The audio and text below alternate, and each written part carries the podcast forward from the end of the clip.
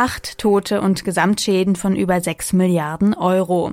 Das ist die traurige Bilanz der Jahrhundertflut 2013. Immer häufiger ereilen uns Hochwasser, kleinere wie größere. Auch 2002 waren Deutschland und Mitteleuropa von einer Jahrhundertflut betroffen. Das sind zwei Flutereignisse von historischen Dimensionen innerhalb von nur elf Jahren. Inzwischen versuchen Wissenschaftler das Hochwasserproblem besser in den Griff zu bekommen. Deichrückverlegungen sind eine mögliche Maßnahme eines nachhaltigen Hochwasserschutzes. An der Elbe wurde ein erstes solches Projekt nun durchgeführt. Mein Kollege Felix Haberkorn hat den Versuch unternommen, eine Zwischenbilanz zu ziehen. Der Fluss war eher da und jeder, der dort reinbaut in den Bereich, muss damit rechnen, dass der Fluss wieder zu ihm kommt. Einen perfekten technischen Hochwasserschutz wird es nie geben. Die Deiche werden nie mit vertretbarem Aufwand so hoch und so dicht sein, dass man diese Bereiche hundertprozentig vor Hochwasser schützen kann. Früher oder später kommt es. Dr. Christian Damm ist Biologe am Auen-Institut in Rastatt, das zum Karlsruher Institut für Technologie gehört. Dort beschäftigt man sich intensiv mit der Erforschung von Fluss- und Auenlandschaften und Fragen eines nachhaltigen Hochwasserschutzes. Wenn man Hochwasserschutz nicht gegen die Natur, sondern mit ihr betreiben will, bleibt oft nur die Rückverlegung eines bestehenden Deichs und die Renaturierung der Flusslandschaft. Denn häufig wiederkehrende Hochwasserkatastrophen sind meist die Folge der Sünden der Vergangenheit.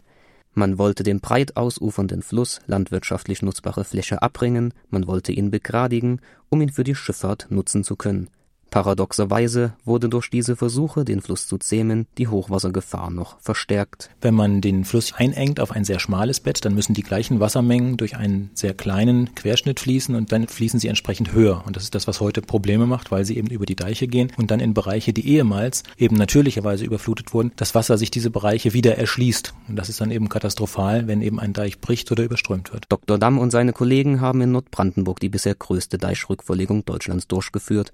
In Lenzen an der Elbe wurde ein neuer Deich im Abstand von mehr als einem Kilometer vom Fluss gebaut. Der Altdeich wurde dann geöffnet, sodass das Wasser bei großen Niederschlagsmengen in ein auf diese Weise entstandenes Überschwemmungsgebiet abfließen kann. Wir haben etwa viereinhalb Quadratkilometer Fläche wieder aufgemacht fürs Wasser und der nächste Ort, Schnakenburg, der etwa vier Kilometer flussaufwärts liegt, hat bei den letzten wirklich starken Hochwässern etwa 25 Zentimeter weniger hoch auflaufende Hochwasserspitzen gehabt. Das ist schon ein ganz beachtlicher Effekt und das nimmt dann eben entsprechend flussaufwärts ab. Bei Hochwasser kann sich der Fluss so besser ausbreiten. Angrenzende Orte sind weniger gefährdet.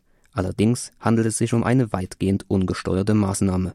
Das Wasser sucht sich selbst seinen Weg. Als Alternative zur Deichrückverlegung gelten steuerbare Polder hier findet eine regelrechte Eindeichung der Beschwemmungsflächen statt. Es gibt einige Erfahrungen mit gesteuerten Poldern, die sehr kompliziert sind, die technisch sehr aufwendig und natürlich auch sehr teuer sind. Das ist eine sehr aufwendige Maßnahme, auch über die Jahre, weil diese großen Bauwerke natürlich immer unterhalten werden müssen. Sie müssen immer das Personal vorhalten, solche Dinge auch zu managen im Notfall. Und sie müssen eine sehr teure und schwierige Steuerung auch von Hochwasserereignissen haben. Ein weiterer Nachteil der Polder ist, dass man der Vegetation nicht die Chance gibt, sich an die Verhältnisse anzupassen. Polder werden meist nur im absoluten Notfall geflutet. Nicht angepasste Vegetation stirbt ab, wenn die Flächen plötzlich geflutet werden.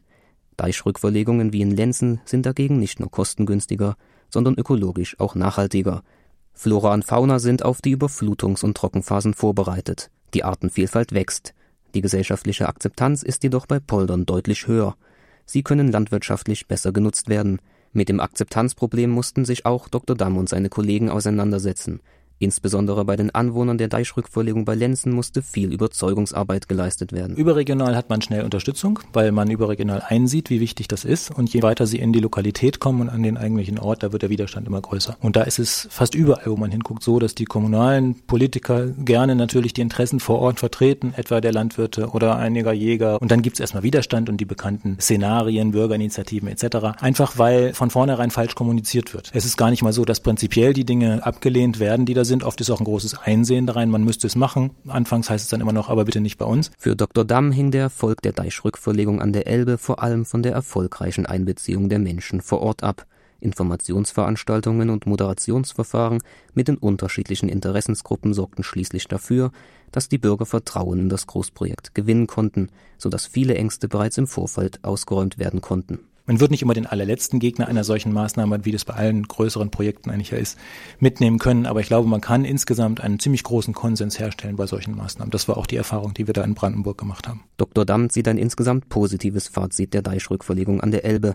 Sie hat für ihn Vorbildcharakter auch für die Hochwasserproblematik bei anderen Flusssystemen. Das ist ganz klar, Deichrückverlegung funktioniert und das hat dieses Projekt ganz deutlich bewiesen mehrfach. Man muss ganz klar sagen, es ist ein regionaler Effekt und das kann es bei einer Deichrückverlegung auch nicht anders sein. Es ist nur ein kleines Projekt, was an einer Stelle eine Verbesserung bewirkt. Wichtig ist einfach die Signalwirkung zu sehen, ja, es funktioniert und jetzt müssen eben mehr Projekte kommen, um eben zu sagen, man kann diesen Effekt ganz gesteuert einsetzen, wenn man viele Flächen entlang der Flüsse wieder in dieser Weise anschließt.